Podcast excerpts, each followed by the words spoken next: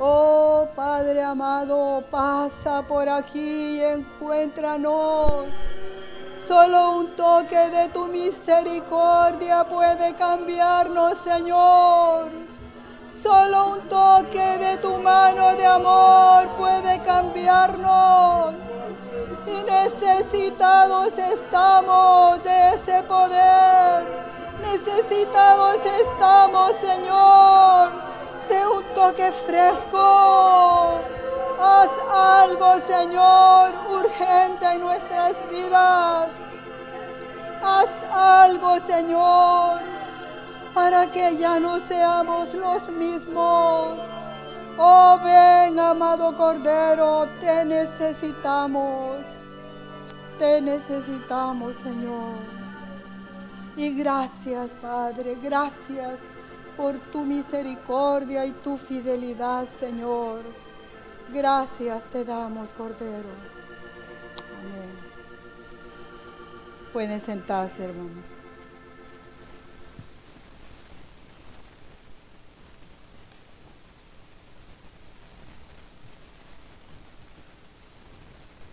Buenas hermanos, que el Señor los bendiga. De este mensaje compartí un poquito hace dos semanas en el tiempo de oración. Y yo le dije al Señor, el, resto de este mensaje lo voy a compartir en otra ocasión. Pero fue más rápido de lo que yo creía. El mensaje se llama Ay de los reposados. Y vamos a leer Amós 6, del 1 al 8.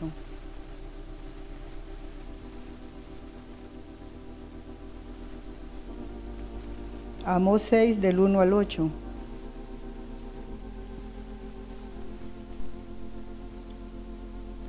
Hay de los reposados en Sión y de los confiados en el monte de Samaria, los notables y principales entre las naciones, a los cuales acude la casa de Israel pasad a Calne y mirad, y de allí id a la gran Hamad, descended luego a Gad de los filisteos, ved si son aquellos reinos mejores que estos reinos, si su extensión es mayor que la vuestra. Oh vosotros que dilatáis el día malo y acercáis la silla de iniquidad, duermen en camas de marfil y reposan sobre sus lechos, y comen los corderos del rebaño y los novillos de en medio del cordadero gorjean al son de la flauta e inventan instrumentos musicales como David. Beben vino en tazones y se ungen con los ungüentos más preciosos, y no se afligen por el quebrantamiento de José. Por tanto, ahora irán a la cabeza de los que van a cautividad, y se acercará el duelo de los que se entregan a los placeres. Ay de los reposados en Sión. Ay significa aflicción, dolor. Es como un lamento. Cuando nos golpeamos decían, ay, me duele. Y también como una amenaza cuando le decimos a alguien, ay de ti si no me haces, no me traes lo que yo te dije. ¿Verdad? Es una advertencia. Y en la Biblia dice que es aflicción en hebreo. Y aquí el Señor habla de ay, ay, ¿qué será de los reposados? ¿Qué de ellos? Y reposados es estar quieto, tranquilo, dormir. También significa yacer, enterrado. Ahí yace el cadáver, decimos. Es que no se mueve, algo que está pacífico, que no tiene vida. Y en hebreo dice que en sentido malo es ancho, arrogancia, confiado y holguera, que es como el gazanear. Y vemos que Israel se apoyaba en estas dos ciudades, el monte de Sión, la Nueva Jerusalén, la ciudad gloriosa, y el monte de Samaria, porque ellas eran poderosas. Toda la riqueza, una exaltada posición económica, entonces muchos se cobijaban bajo estas ciudades y el pueblo creía que ahí estaba salvo. ciudades son prósperas y notables. En Zacarías 1.5 dice el Señor que Él está airado contra las ciudades reposadas. Esto es como cuando nosotros estamos en un monte, el Señor nos pasa por un monte y como es tan agradable, ahí está su presencia, ahí tenemos comodidad, no tenemos pruebas, entonces nos queremos acomodar y nos gusta ese, ese monte, nos gusta, ya no queremos bajar de ahí.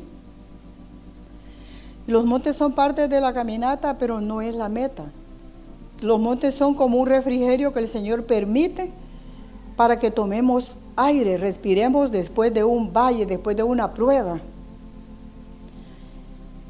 En la Biblia dice que un monte es una montaña y que es estabilidad. ¿Y a quién no le gusta la estabilidad? ¿A quién no le gusta lo bueno, verdad?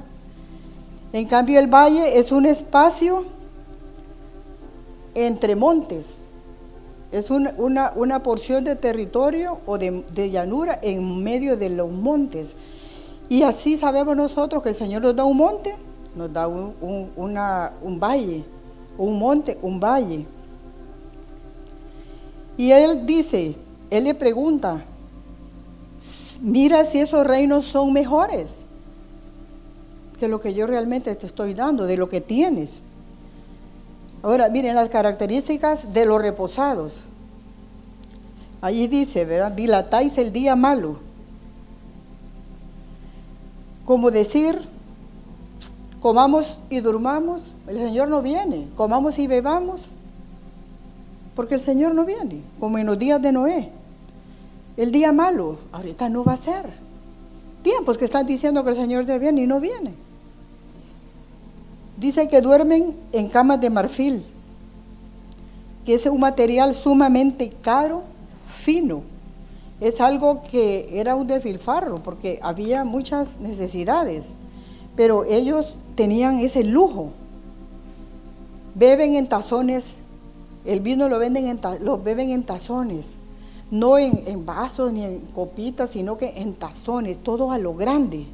Se ve ahí la glotonería.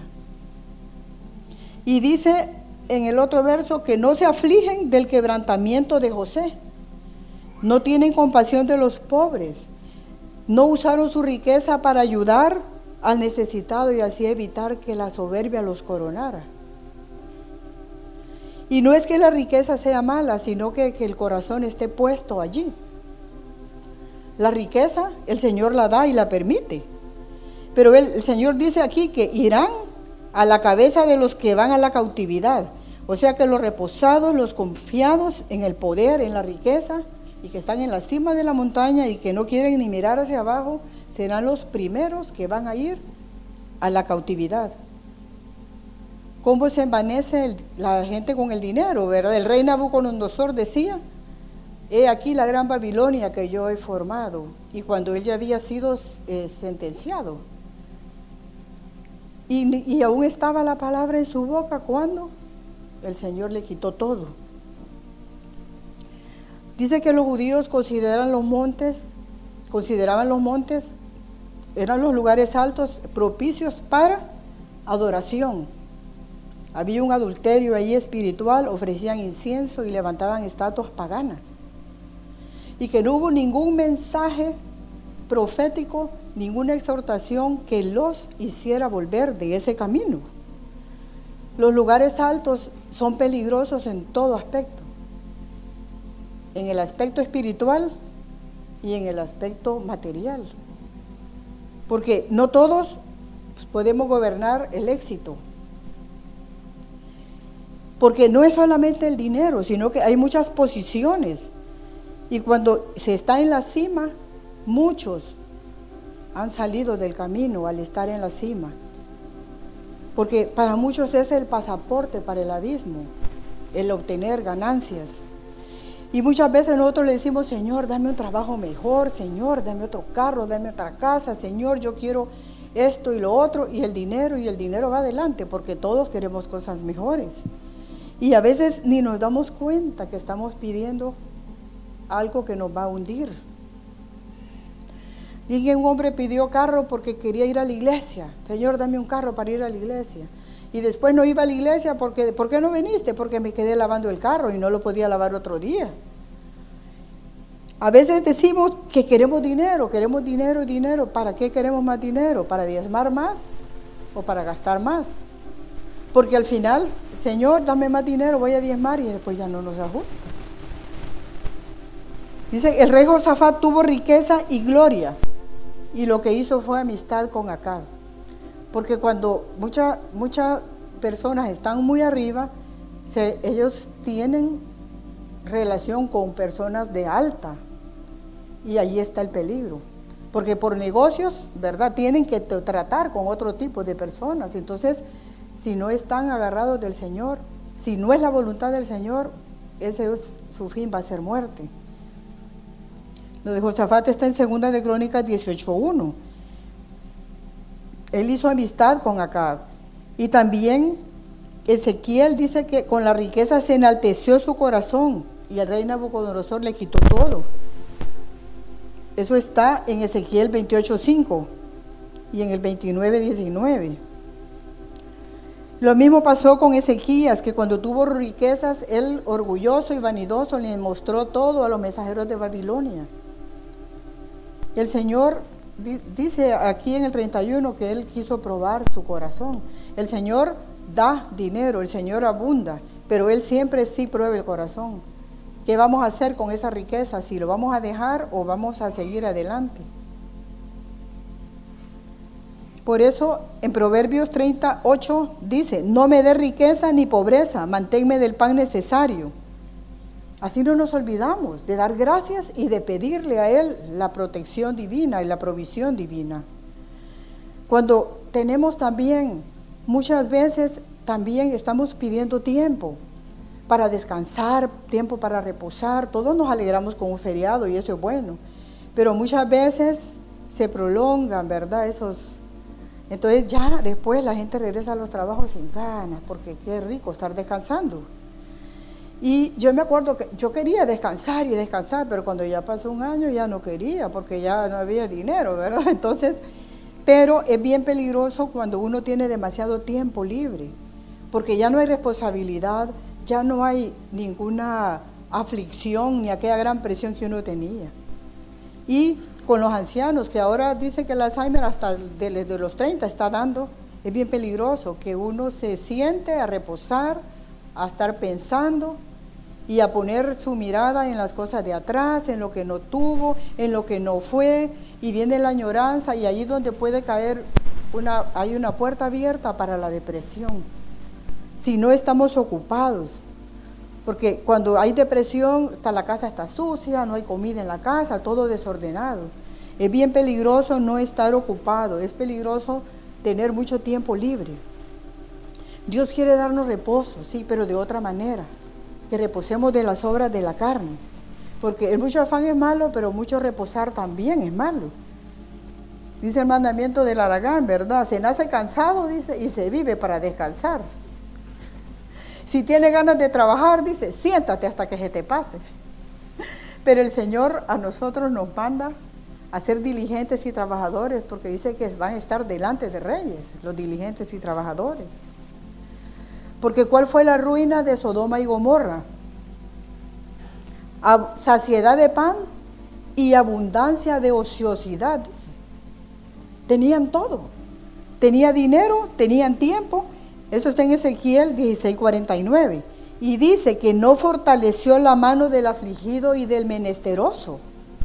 Si ustedes se fijan, esa es una característica de los reposados de los que están confiando en riquezas. No fortalecen la mano del afligido y del menesteroso, se olvidan del necesitado. Y esa es una clave para no caer en soberbia. Ayudar, compartir el éxito. En Proverbios 6.9 dice, Proverbios 6.9 al 11, perezoso, ¿hasta cuándo has de dormir? ¿Cuándo te levantarás de tu sueño? Un poco de sueño, un poco de dormitar y cruzar por un poco las manos para reposo. Así vendrá tu necesidad como caminante y tu pobreza como hombre armado. La pereza es una de las ruinas de los países casi siempre latinos. Hay mucha, nosotros conocimos personas que no tenían nada que comer y a las nueve se iban levantando.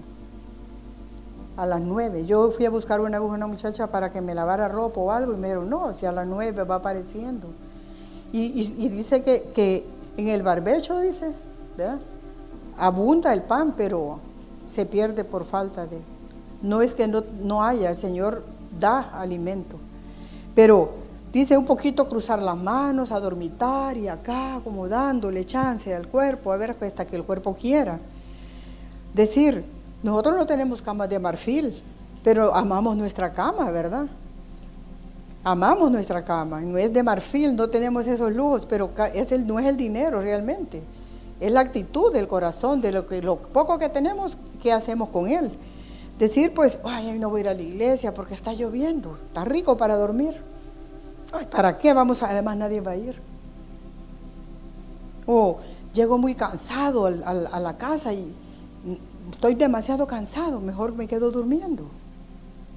En la mañana hay mucho sueño y en la noche hay cansancio. Entonces, ¿qué pasa con el holocausto? ¿Qué pasa con la palabra? ¿Qué pasa con lo que le vamos a dar al Señor? Y esa es una parte de reposar. A veces nosotros nos quejamos de nuestra condición, pero el Señor por misericordia no nos da lo que pedimos. Cuando estamos en un monte no queremos bajar de ahí porque es un lugar muy agradable. Pero el Señor dice, ay de los reposados. No es que solo los ricos tienen esa comodidad, pues si nosotros tenemos comida, trabajo, salud, somos ricos, ¿verdad? Pero si tenemos toda esa comodidad, ¿a qué hora vamos a guerrear? El Señor sabe que de qué tenemos necesidad. Pero si tenemos mucha paz, tenemos mucho en abundancia, de repente como que Salomón vivió en un tiempo en el que no había guerra. Salomón vivió en tiempo de paz y estaba lleno de riquezas. Su corazón fue desviado por la idolatría, las mujeres le desviaron su corazón. ¿Y qué pasó con el rey David cuando él era tiempo de ir a la guerra? Él estaba reposando y cayó en la tentación. Entonces se ve que es bien delicado cuando nosotros nos relajamos mucho y nos descuidamos o no hacemos aquello que el Señor nos está mandando hacer. Yo me acuerdo que cuando había dos cultos aquí los domingos, yo domingo dije, yo solo voy a ir en la mañana porque es en la noche y que hay que mañanear el domingo y, y el domingo y el otro domingo y no voy a ir en la noche. Y viene el Señor y mire, disciplina. El Señor me salió al paso por pura misericordia. Y en otra ocasión, los domingos estábamos en grupos en la universidad y agarré varios domingos para, para hacer los trabajos. Salí mal, no entendía por qué al principio, pero el Señor me mostró que no estaba haciendo lo correcto. Cuando yo me arrepentí, pedí perdón y todo, y el Señor me sacó adelante y logré pasar. Pero yo aprendí le dije, Señor, perdónanos, porque no ese es el tiempo que tengo que agarrar. Entonces el Señor sale al tiempo.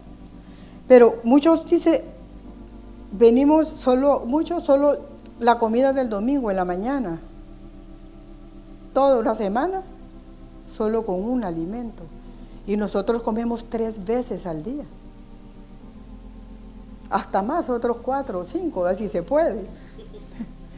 Pero ¿cómo vamos a vivir con una comida a la semana? Nos morimos, nos desnutrimos.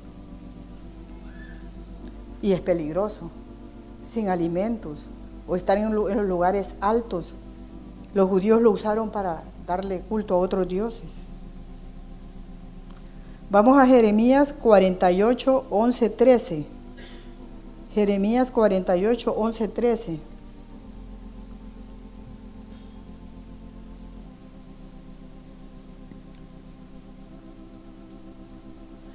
Dice, quieto estuvo Moab desde su juventud, y sobre su sedimento ha estado reposado, y no fue vaciado de vasija en vasija, ni nunca estuvo en cautiverio. Por tanto, quedó su sabor en él y su olor no se ha cambiado. Por eso vienen días, ha dicho Jehová, en que yo le enviaré trasvasadores que le trasvasarán y vaciarán sus vasijas y romperán sus odres. Y se avergonzará Moab de Quemos como la casa de Israel se avergonzó de Betel su confianza. Dice que estuvo quieto desde su juventud, reposado. No fue vaciado, dice, de vasija en vasija. ¿Y qué pasó? Dejó un sedimento, dice, sobre su sedimento. Sedimento es la sustancia que queda en la vasija, ¿verdad? Cuando después del vino o, o otra sustancia queda abajo. Y ellos descansaban en una seguridad carnal. Estuvo quieto desde su juventud. También esta cita, en esta cita, sedimento significa heces. Estuvo sobre sus heces.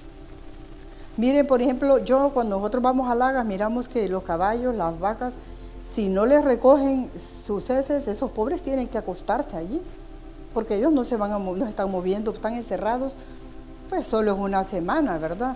Pero imagínense que estuvieran en ese pedacito así. Y así estuvo Moab, quieto, en un solo lugar, sin moverse. Dice que sobre sus propias heces estuvo reposado. Y reposado en esta cita significa ocioso, en hebreo, ocioso. Él no fue, dice, no fue vaciado de vasija en vasija y se quedó como era, cómodo, en su orgullo, en su propia carne, confiando en su fuerza. Se quedó con su propio olor, no fue cambiado su olor. Se quedó como era, con ese orgullo y esa soberbia, porque él no fue cambiado, no fue movido. Si nosotros no somos movidos, permanecemos en nuestras propias heces, llenos de inmundicia. Porque el Señor tiene un plan. Ah, pero nosotros podemos decir, ay, pero eso solo fue como ah, porque era un idólatra. Pero miren lo que dice de la novia infiel en Ezequiel 16.3. En Ezequiel 16.3 dice, tu origen, tu nacimiento, madre Etea, padre amorreo, tribus abominables corrompidas. Vamos a leer la cita, amor. Así ha dicho Jehová, tu origen, tu nacimiento es de la tierra de Canaán. Tu padre fue amorreo y tu madre Etea. Y en cuanto a tu nacimiento, el día que naciste no fue cortado tu ombligo, ni fuiste lavada con aguas para limpiarte, ni salada con sal, ni fuiste envuelta en fajas y no hubo ojo que se compadeciese de ti para hacerte algo de esto, teniendo de ti misericordia, sino que fuiste arrojada sobre la faz del campo con menosprecio de tu vida en el día que naciste. Y yo pasé junto a ti y te ves sucia en tus sangres, y cuando estabas en tus sangres te dije, vive. Te dije, sí, te dije, cuando estabas en tus sangres, vive. Dice de que estas tribus de los amorreos y eteos era lo más corrompido, abominable de la tierra. Y su ombligo, está hablando de nosotros, porque está hablando de la novia infiel, no fue cortado. Y el ombligo habla de una dependencia en algo, de depender de algo, ¿verdad? Nosotros dependemos de nuestra madre con el cordón umbilical. Y dice que no fuiste lavada con aguas limpias, para limpiarte y purificarte. No fuiste lavada con agua, ni salada con sal. Dice que a los niños los raspaban así con sal para, para protegerle su piel y, de infecciones. Y también, dice, como la piel de ellos era bien, bien lisita. Esas eran costumbres. Ustedes saben que antes era de... Pero ustedes saben que la sal habla de darle gusto a algo. Somos la sal de la tierra y la sal es para sazonar. Y dice que ni fajada, no fueron ni fajadas, no fuiste ni fajada. Los niños, cuando los niños de mi casa los envolvían así en una manta y los mantenían para tenerlos sujetos y quietos. Esa era costumbre de antes, ahora con tanto calor. Y no hubo quien se compadeciese de ti. ¿Cómo venían, hemos venido nosotros a los pies del Señor?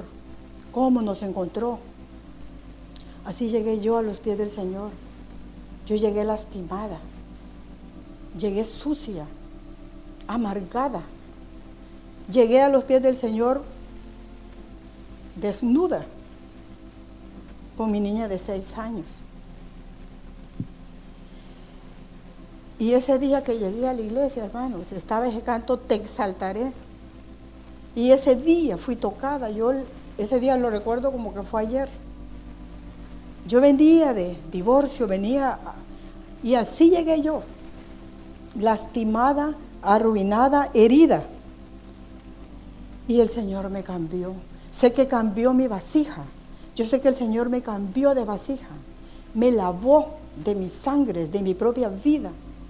Y me dijo, vive, vive, porque yo ya no tenía ganas de vivir. A mí me mantenía mi hija, pero yo no tenía ninguna ilusión. Lastimada de la vida. El Señor cambió la vasija y quitó esos sedimentos, yo lo sé. Y me dio una nueva vasija. Y Él me dijo, vive, pero vive para mí, no vivirás para ti. Vive para mí. ¿Qué vamos a hacer, hermanos, con esa salvación tan grande que el Señor nos ha dado? La vamos a cambiar por un plato de lentejas. La vamos a cambiar por una comodidad, por la riqueza de este mundo. La vamos a cambiar por las cosas vanas de la vida. El Señor nos encontró así y Él nos puso sal para cambiar el sabor. Y Él nos sujetó y quitó todo, toda esa mancha y dice que Él cubrió la desnudez. Y en Isaías, en Isaías hay un verso que dice, no te acordarás de la vergüenza de tu juventud, ni de tu afrenta. Dice, por un momento escondí mi rostro de ti, dice. Yo soy tu hacedor, dice, porque yo soy tu hacedor. Y él, esa, esa palabra es, es preciosa, porque así nos encontró Él pobrecita, dice, arruinada, dice, fracasada. Pero Él vino y nos recogió con grandes misericordias, te recogeré, dice esa palabra. Estamos dispuestos a ser cambiados, estamos dispuestos a pasar de vasija a una vasija limpia, porque los sedimentos yeden, el agua estancada yede, si nos quedamos estancados y reposados, yede. Ay de los reposados, dice el Señor.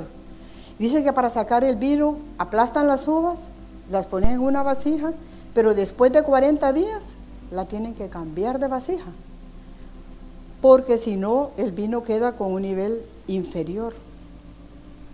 Y yo pensaba que sí, 40 va a ser casualidad el número, porque dicen que con 40 días usted puede cambiar cualquier hábito en su vida. En 40 días usted dice, no voy a tomar coca, por ejemplo, o no voy a hacer, dicen que 40 días le cambian un hábito en su vida. Y 40 días y 40 noches ayunaba Moisés, el Señor, nuestro Señor Jesús. Entonces, 40 días de aflicción para que la carne muera y para lograr un cambio significativo en nuestra vida. Pero Moab se quedó como vino envejecido porque no fue cambiado de vasija, con un vino de nivel, porque el vino es el gozo del Señor y es un fruto del Espíritu Santo. Y quiere decir que si no somos cambiados de vasija, ese gozo, ¿qué pasa con él? Se muere. Perdemos ese gozo. Porque en Marcos 2.22 dice que nadie echa vino nuevo en odres viejos, porque el vino nuevo rompe los odres viejos. A veces somos removidos por el Señor para recuperar ese gozo nos cambia de lugar, nos puede cambiar de trabajo, nos puede cambiar de ciudad el Señor. El Señor mueve y no nos gusta, no nos gusta porque dejamos nuestro rincón amado. Todo lo que tenemos nosotros amamos, hasta nuestra Mire, nuestra almohada, nosotros no queremos otra almohada. Cuando vamos a otro lado no dormimos. No dormimos porque nos hace falta nuestra almohada. Hasta el olorcito de la almohada nos hace falta. Y yo miro que sí, el Señor, cuando yo miro que el Señor mueve parejas para otro lado, ay, digo, Señor, ¿cómo harán esta gente, verdad? Movidas de sus comodidades. Y a veces van hasta lugares que son peores, no son mejores donde están.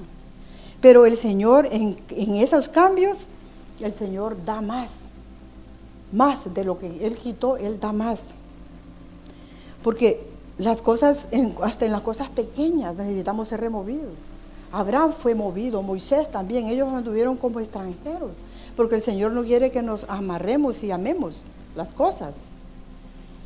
Porque, ¿y qué pasa cuando uno en una empresa hay un empleado y que nunca lo mueven de un, de un puesto y pasa años en el mismo puesto, esa persona deja de producir porque ya no tiene nada más que dar, a menos que la empresa esté innovando y los esté mandando a cursos y les esté dando cosas nuevas.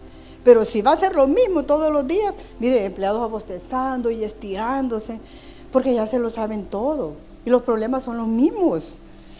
Y aquí dice que Moab nunca estuvo en cautiverio, nunca estuvo en cautiverio, se quedó con su olor y pasaba feliz sin luchas y sin batallas. No, no estuvo en cautiverio. Entonces el desierto y el valle nos quitan esos olores porque ahí queda todo lo que nosotros somos. La carne muere en el desierto, en el valle, la carne muere.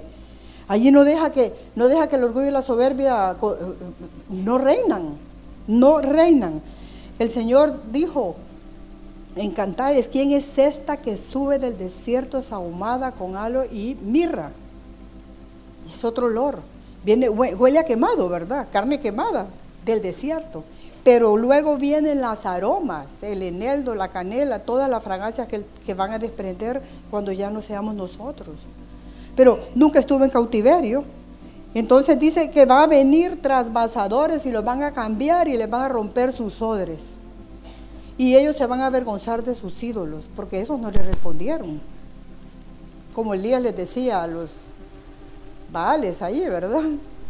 Están durmiendo tus dioses, están durmiendo, les decía.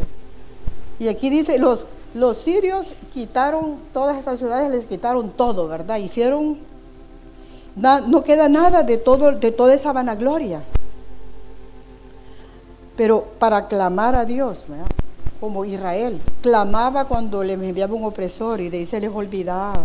Cuando le mandaba un, libertador se les olvidaba. Y así somos nosotros. Metedos en un cautiverio, pero cuando ya salimos se nos olvida. Cuando estamos en ese monte no queremos bajar de ahí.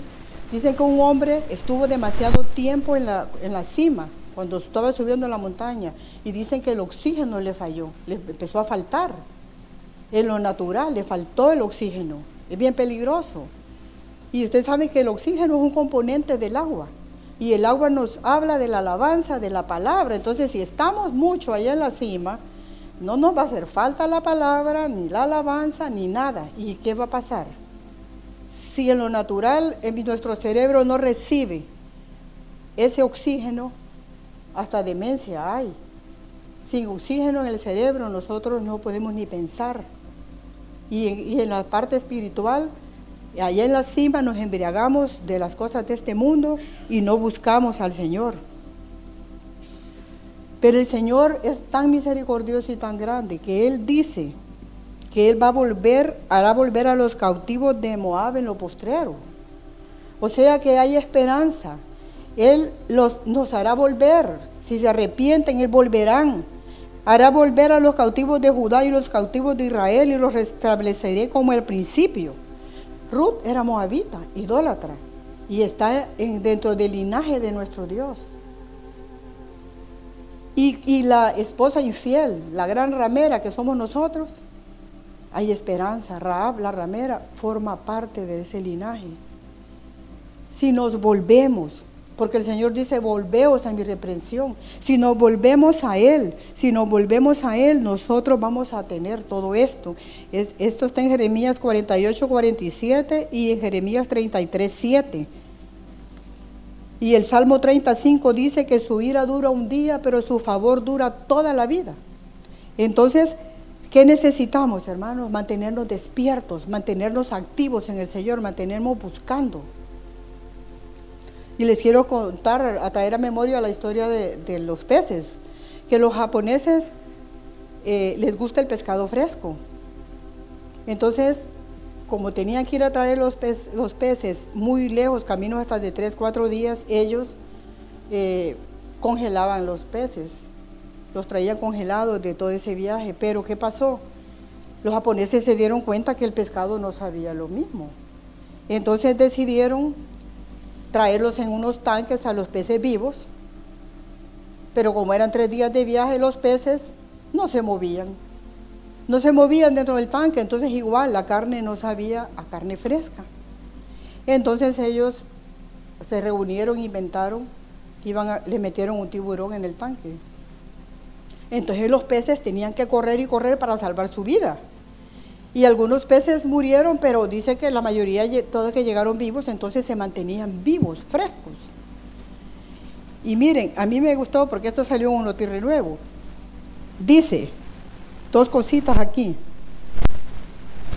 que mientras una persona, dice, tan pronto como una persona alcanza sus metas, como empezar una nueva empresa, pagar sus deudas, encontrar pareja, dicen que deja de esforzarse. Es así somos, deja de esforzarse. Dice que las, las personas prosperan más cuando hay desafíos en su medio ambiente. Cuando creas el éxito, no lo quieras tener para sentarte en él, dice. Compártelo. Disfrútalo, no para acostarte en él el éxito, no es para eso. Compártelo. Entonces dice, así que invita a un tiburón a tu tanque y descubre qué tan lejos realmente puedes ir. Porque dice, unos cuantos tiburones te harán conocer tu potencial y que no te asusten sus dientes ni sus trampas. Siempre habrá tiburones donde vayas. Estamos todos en el mismo sitio donde siempre tendremos dificultades y ellas serán bienvenidas si las sabemos mirar como las oportunidades para encontrar nuevos caminos.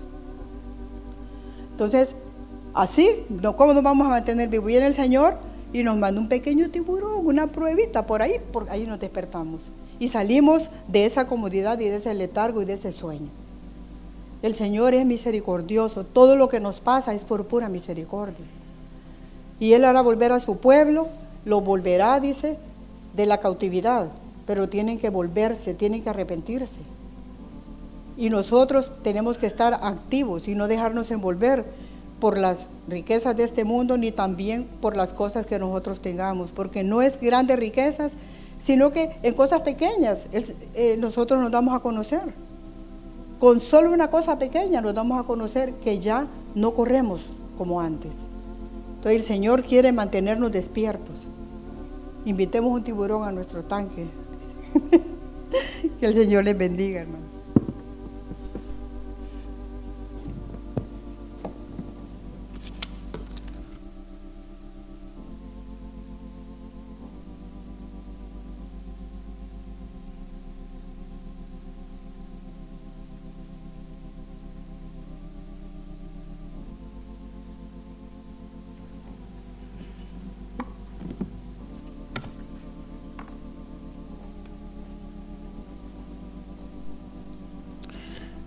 Algo estamos reposados, ¿no, hermano?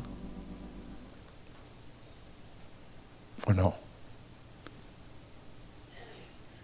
El Señor quiere movernos. Es que no puedo, dicen alguien. No es cierto. ¿Por qué no es cierto? Porque cuando viene la prueba, viene la dificultad, hacemos cosas increíbles. ¿Saben ustedes que Corea del Sur y Corea del Norte, Corea del Norte tiene más extensión que Corea del Sur? Pero ¿sabían ustedes que en el año 1955 un coreano dijo que ellos iban a hacer autos. Y en Seúl, Corea, si usted alguna vez se toma la molestia y ve, ellos tienen tres marcas de carros. Y actualmente los carros coreanos, la gente está diciendo que son buenísimos. ¿Saben qué hicieron? Compraron vehículos y los desarmaban pieza por pieza. Toditas las piezas. Empezaron igual que los chinos a copiar cada una de las piezas. Y el primer carro que sacaron era un jeep de lo más feo que usted pudiera imaginar. Pero hoy, mediten hermanos, tienen carros tremendos. Compiten con los americanos, compiten con el Japón en ciertas marcas, compiten con Toyota. Pero usted no creería los inicios. Entonces, esta en esta hora, dice que Dios nos quiere dar abundancia, pero nos va a probar el corazón. Ah, entonces no quiero la abundancia, puede decir alguien aquí. Pero no es así, hermanos. ¿Por qué? Donde esté tu tesoro, ¿estará qué? Tu corazón. Entonces quiero que se pongan de pie y que le digamos, Señor,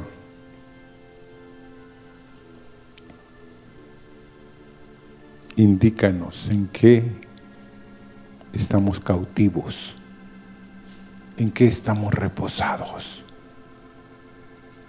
en qué estamos saciados, en qué, Señor, estamos que no nos quiere soltar. Señor, esta noche. Señor, a los reposados los vas a poner en aflicción, en dolor. Y Señor, por favor, abre nuestros ojos. Queremos verte, Señor, queremos tocarte. Pero no, si no estamos necesitados, si no estamos hambrientos y sedientos, no vamos a extender nuestras manos. No se me puede olvidar lo que me dijo un joven una vez. Ya estaba casi de morir. Y le dijeron, tienes que comer, tienes que comer. Entonces le extendieron un guineo. Y él vio el guineo y dijo, hay que pelarlo. Que siga el entierro. ¿Se acuerdan de ese dicho? Que siga el entierro. No quería hacer ningún esfuerzo. Hermanos, es serio. No tener metas, objetivos en las cosas de Dios. Yo sé, cada día, miren, es una batalla. Mi dulce y preciosa esposa siempre me dice, es tiempo de orar. pero si me acabo de acostar a veces, porque yo soy nocturno y es diurna. Yo me pongo a leer algo, hermanos, y se me olvida. me, meto en la lectura tanto. Pero ella me dice, no, este es el tiempo. Y empieza a cantar. Está bien. Y miren, hermanos, eso me ha motivado.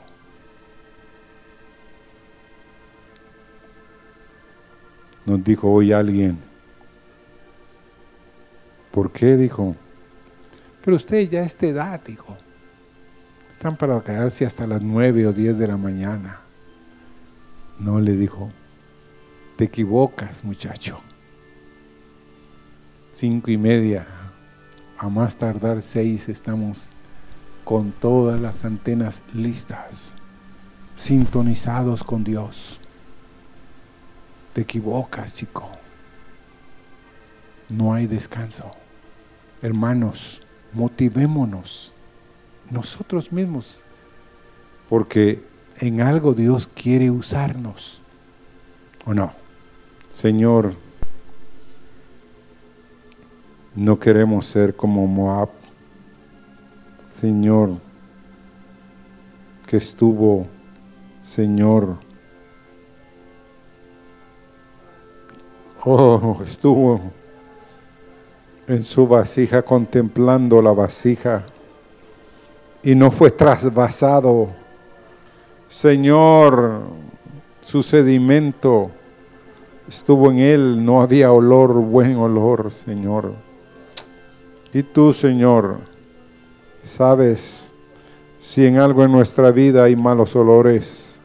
Señor, quita esos olores, haz que seamos personas diligentes en las cosas espirituales.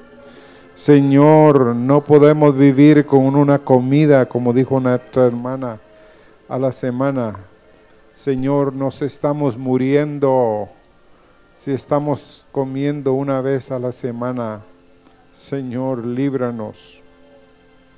Cambia nuestros hábitos, cambia nuestra manera de ver las cosas. Sí, Señor.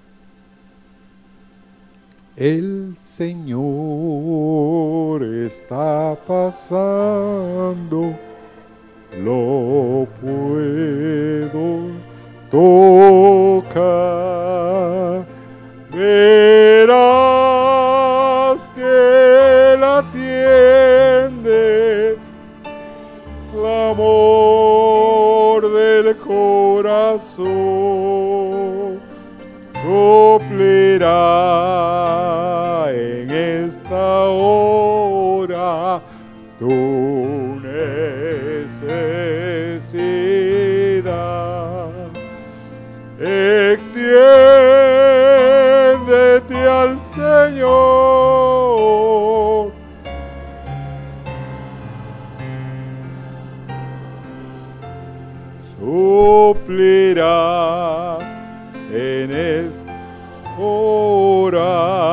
Tu necesidad. Extiéndete al Señor.